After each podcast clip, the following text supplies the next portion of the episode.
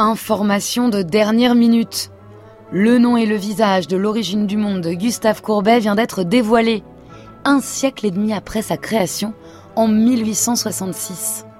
Lors de notre précédent voyage, en 1878, nous avions découvert comment l'écrivain Maxime Ducamp avait utilisé l'origine du monde pour continuer de discréditer Courbet, figure de la commune, après sa mort. Il fallait à tout prix en finir avec ces velléités d'insurrection populaire et dégoûter les esprits de croire en ces révolutionnaires. D'où l'idée que l'insanité esthétique du tableau était bien la preuve de l'insanité politique de son auteur.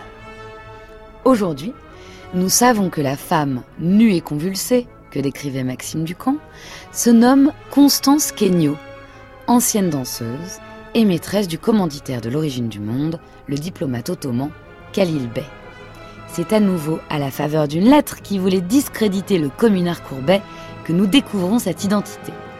En juin 1871, Alexandre Dumas fils, engagé contre la Commune de Paris, écrit à Georges Sand pour déblatérer sur Courbet et ajoute au tableau des reproches On ne peint pas de son pinceau le plus délicat et le plus sonore l'intérieur de Mademoiselle Kenyo. Cette révélation à rebours, loin de déshonorer la dame, à la façon du revenge porn, lui rend un nom et un visage. Elle redevient donc sujet, le sujet émancipé de ses désirs qui sourit à la face de tous les hypocrites.